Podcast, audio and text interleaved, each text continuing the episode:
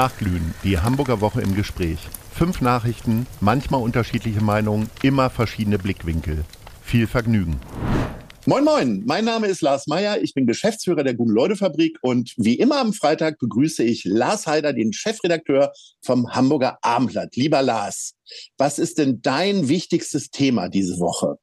Ähm, mein wichtigstes Thema, das ist ja eine ganz neue Herangehensweise. Ja, ich dachte. Na, ich glaube, das wichtigste Thema war tatsächlich kurz dieser Moment, das hat mit Hamburg aber nichts zu tun, mit dieser Rakete, die in Polen eingeschlagen ist, wo ich dann wieder dachte, gut, dass wir Olaf Scholz haben, der in solchen Situationen erstmal ruhig bleibt.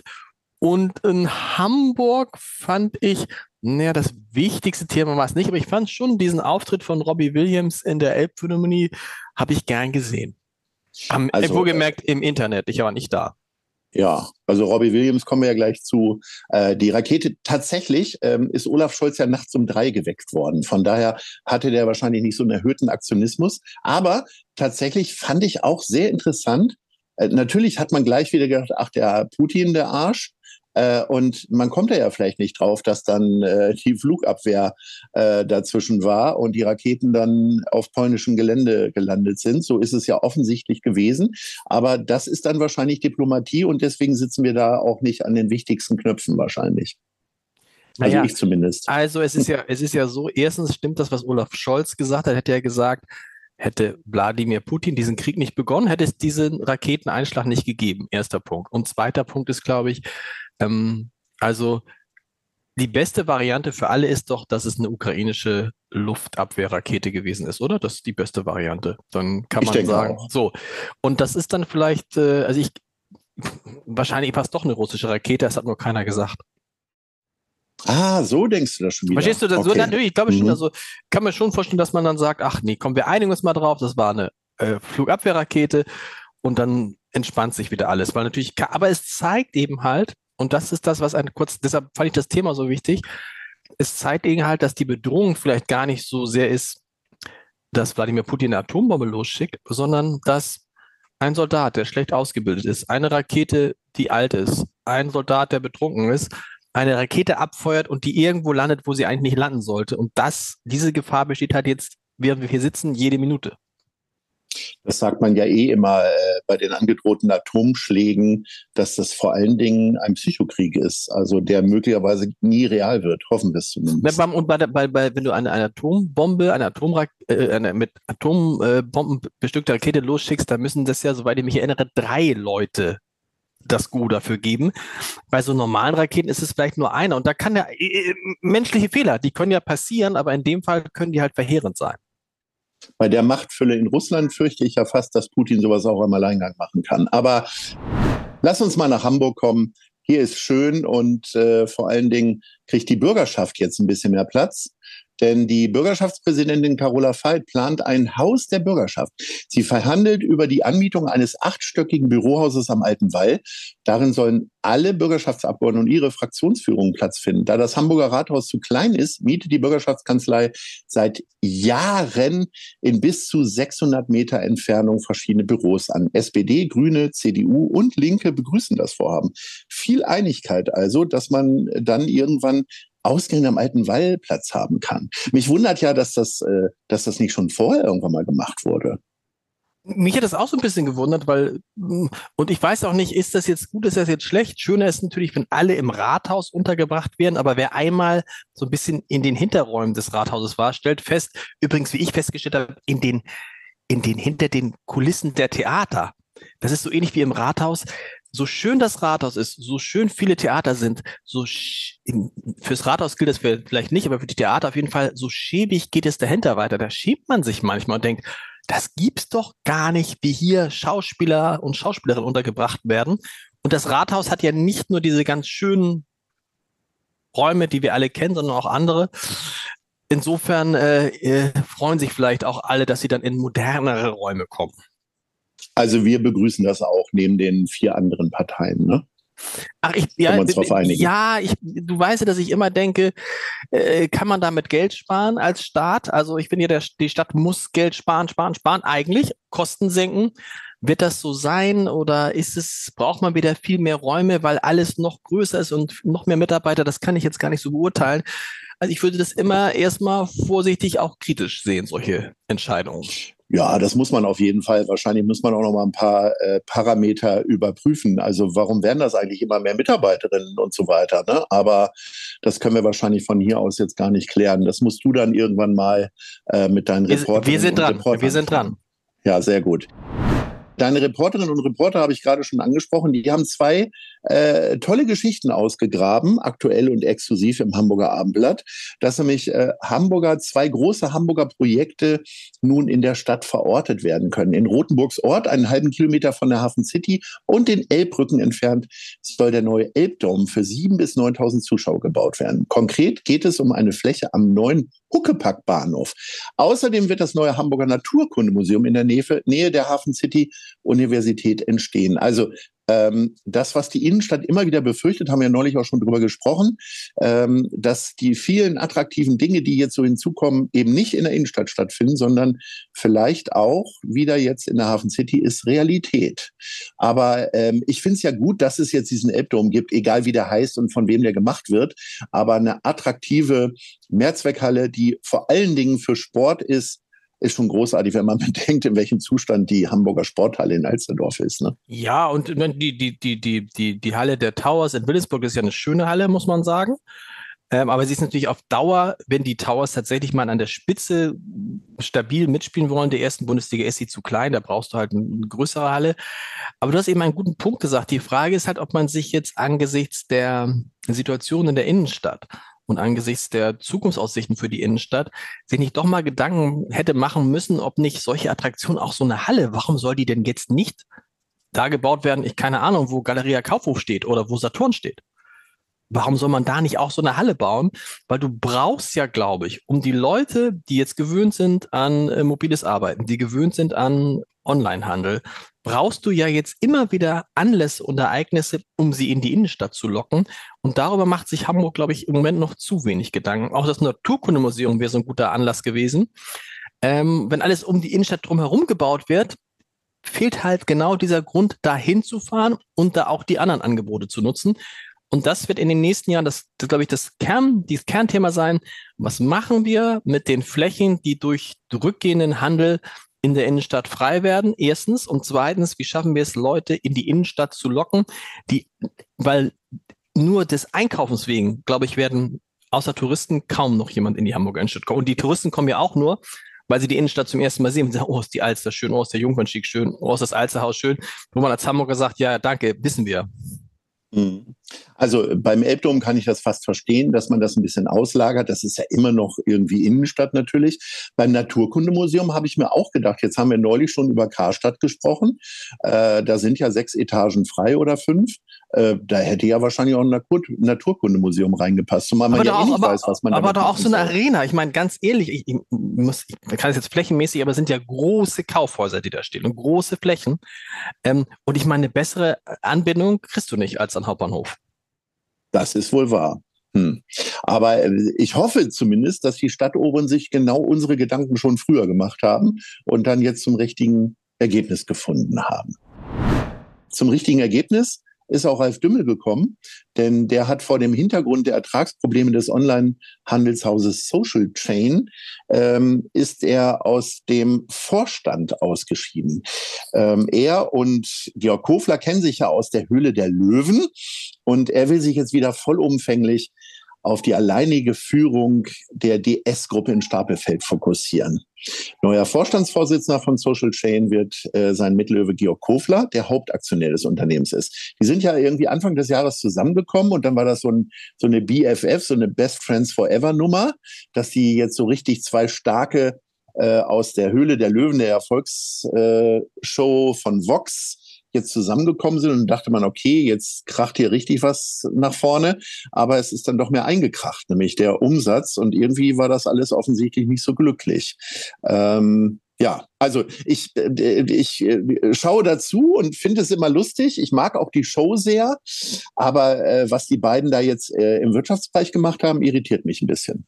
Ja, vielleicht, ich kann es gar nicht beurteilen, aber man muss natürlich sagen, dass auch die und gerade das Geschäft, was Ralf Dümmel betreibt, natürlich unter dieser Inflation und unter den wirtschaftlichen Rückgängen leidet. Das ist gar keine Frage. und dass es DS halt, ähm, dass ja ein sehr erfolgreiches Unternehmen war in den vergangenen Jahren, nicht so leicht hat, wie es das noch vor ein, zwei Jahren gehabt hätte. Aber das wird jetzt übrigens so nach und nach allen so gehen, dass alle sehen werden, du siehst es ja, man sieht es ja bei den großen Unternehmen, ne? Bei, guck dir an, was Elon Musk bei Twitter macht, guck dir an, was Mark Zuckerberg bei Facebook macht. Also ähm, die schmeißen ja nicht umsonst Leute raus. Und also so irritierend ich äh, das äh, finde, dass die da zusammengegangen sind, äh, ich würde es jetzt nicht mit Elon Musk vergleichen, was der da bei Twitter Nein, macht, weil aber das ist ja ein Wahnsinniger. Ja, ein, das ist ein Wahnsinniger, aber, aber trotzdem, Mark Zuckerberg sind ja hoch erfolgreiche Unternehmen und trotzdem Jeff Bezos hat heute nochmal gesagt oder gestern, äh, man solle auf, äh, auf sich genau überlegen, ob man sich jetzt noch einen Fernseher kaufen würde. Man soll lieber das Geld zusammenhalten. Das heißt, wenn die, die nun wirklich weitsichtig sind, sich darauf einstellen müssen, dass die Wirtschaft äh, zurückgeht, dann geht das natürlich in ganz Kleinen für Ralf Dümmel auch. Und das ist wahrscheinlich klug, dass er sich wieder komplett auf das Geschäft konzentriert, womit er am, von, von dem er am meisten Ahnung hat, nämlich dieses Geschäft bei DS.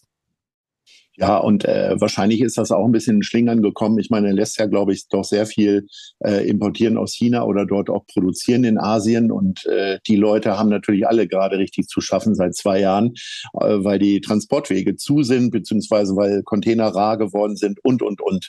Also äh, drücken wir denen mal die Daumen, weil äh, ich sag mal, zumindest der Betrieb äh, bringt ja auch Steuern nach Hamburg. So, wir kommen zum HSV. Hier fast kein Gespräch zwischen uns beiden, wo der HSV nicht wieder etwas findet, hier so reinzukommen. Man hat manchmal den Eindruck, dass sie sich echt anstrengen, um hier in die Top 5 zu kommen. Diesmal ist es der HSV-Spieler Mario Vuskovic. Der wurde nämlich vorläufig gesperrt, äh, weil eine am 16. September genommene Dopingprobe des Hamburger Zweitligaspielers positiv ausgefallen ist. Der 20-jährige Innenverteidiger ist vom HSV vorerst aus dem Trainingsbetrieb genommen worden und reiste auch nicht mit in die USA. Also äh, auch da gilt natürlich immer, dass man kein Urteil fällen sollte, bevor nicht alle Fakten auf dem Tisch liegen. Ähm, er bestreitet ja irgendwas zu wissen, dass es geht da ja, glaube ich, um EPO, genau. ähm, was aber, glaube ich, auch nicht ganz sicher ist, dass es für Fußballer überhaupt sinnvoll ist. Klingt nach einer sehr verworrenen Sache und ähm, ja, typisch HSV wieder. So, so eine Sachen sind typisch HSV, oder? Ja, ne? Ja, so auf jeden Fall. Wo du denkst, irgendwie eigentlich ist es ja gut gelaufen, ähm, jetzt die, die, ja. der erste Teil der zweiten Liga und der HSV steht gut da, ist Tabellenzweiter, äh, hat deutlich weniger Spiele unentschieden gespielt, paar mehr verloren als, aber äh, steht irgendwie gut da.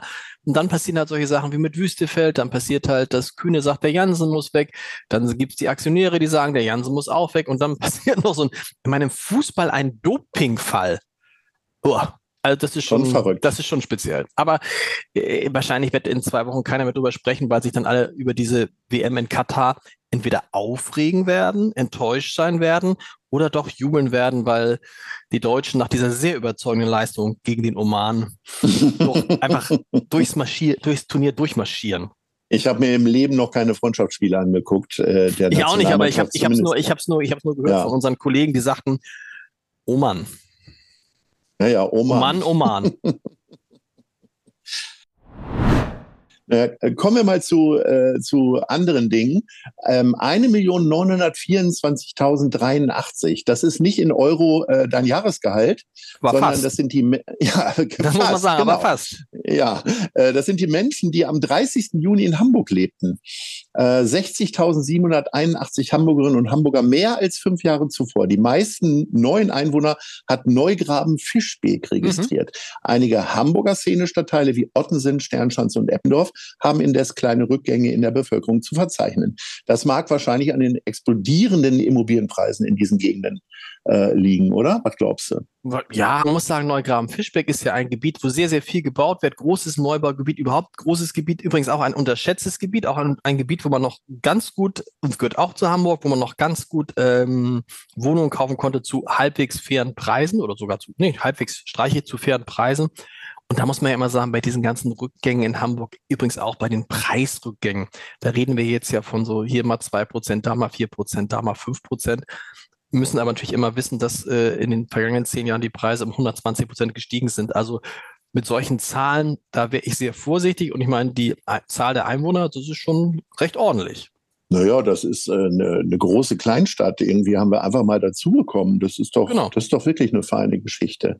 Ja, also mit diesen Rückgängen, da bin ich, äh, ich habe mich tatsächlich jetzt in den letzten Tagen aus beruflichen Gründen zweimal mit Maklern getroffen und habe den beiden gesagt, dass ich kein äh, großes Mitleid mit denen habe, denn äh, die haben schon ziemlich goldene Jahre hinter sich und ich glaube, so richtig schlecht geht's denen immer noch nicht. Also insofern äh, Grüße gehen raus an alle Immobilienmaklerinnen und Makler in Hamburg. Von denen waren vielleicht auch zwei, drei, vier Leute beim Robbie Williams Konzert. Wir beide sind ja nicht da gewesen. Du hast es dir aber angeguckt. Der hat am Dienstag in der Elbphilharmonie Hits aus 25 Jahren Solokarriere live mit Orchester gespielt. Dazu servierte Williams reichlich Anekdoten und Ausschnitten aus seinem Leben. Rund 2100 Zuschauerinnen und Zuschauer durften das Spektakel miterleben. Es hieß ja im Vorfeld, dass man äh, an einer Lotterie teilnehmen muss. Es wurden also keine Karten verkauft, was mich echt gewundert hat, dass ich im meiner sogenannten Timeline, also bei meinen Facebook-Freundinnen und äh, bei den Leuten, die, denen ich auch bei Instagram äh, folge, unfassbar viele Glückspilze dabei sind. Siehst du mal. Ja, verrückt. Verrückt, die sollten mal Lotto spielen. Man muss ja sagen, du sagst, er hat Anekdoten erzählt. Das war ja schon so ein Abend, in, äh bei dem Robbie Williams sehr tief hat blicken lassen. Der hat ja sehr über sein Leben, über seine Alkohol- und Drogenprobleme gesprochen, über die Liebe zu seiner Frau, die ihn da rausgeholt hat. Das war, fand ich, also die Lieder sind ja sowieso groß, es war bewegend. Und äh, also das war jetzt, das war jetzt nicht so so ein ID-Konzert, sondern das war echt ein Konzert mit viel Tiefgang. Es gibt ja oft so Konzerte, wo die Sänger, Künstler viel erzählen und man immer denkt, Junge, es ist mal wieder Zeit für ein Lied. Und das war bei Robbie Williams nicht so. Also es war ich, also wenn ich ihn nicht schon vorher gut gefunden hätte, hätte ich ihn jetzt gut gefunden, aber nicht nur wegen seiner Musik. Also ich habe mich jetzt nicht um Karten bemüht, äh, weil ich auch keine Zeit hatte. Und ich habe mir auch keine, ich werde mir auch keine Karten holen für seine Tour, finde ihn aber wirklich außergewöhnlich gut und hatte so den Eindruck, ich habe schon ein paar gute Konzerte von ihm gesehen. Äh, was äh, bei der Elbphilharmonie fand ich einfach, da bin ich dann schon Hamburger irgendwie gefühlt, obwohl ich in Hannover geboren wurde, äh, dass der einfach in die Elbphilharmonie kommt, finde ich einfach großartig und zeigt ja auch nochmal so den Stand der Dinge, äh, wie dieses wunderbare Haus, was wir ja doch seit oder viele Jahre ja schon sehr kritisch gesehen haben, zu Recht im Übrigen, wegen der ganzen Kostenexplosion. Aber so langsam spielt sich das ein, finde ich. Also, weil das ist ja durchaus ein Konzert, was in äh, viele Länder auch übertragen wurde und gesehen wurde. Absolut. Und stell mal vor, ich meine, man müsste mal ausrechnen, was die Elbphilharmonie heute kosten würde. Zwei Milliarden? ja, ich weiß es nicht. Also es ist der, ja. der Preis das Problem war ja nicht, dass der Preis am Ende so hoch war. Der Preis war, glaube ich, schon gerechtfertigt. Das Problem war, dass in Hamburg einige immer behauptet haben, das könnte man auch für 100 Millionen Euro bauen. Das war der Fehler. Ja, naja. So, 100 Millionen, dann sind wir irgendwie bei deinem wirklichen Jahresgehalt. Ähm, ich würde sagen, du hast jetzt wieder sechs Tage Zeit, das auszugeben und äh, dann sprechen wir uns nächsten Freitag. Ich wünsche dir eine ganz wunderbare Woche, wie auch allen Hörerinnen und Hörern. Bis nächste Woche. Tschüss. Tschüss. Nachglühen, die Hamburger Woche im Gespräch, ist eine Produktion vom Hamburger Abendblatt, Ahoi Radio und der Guten Leute Fabrik.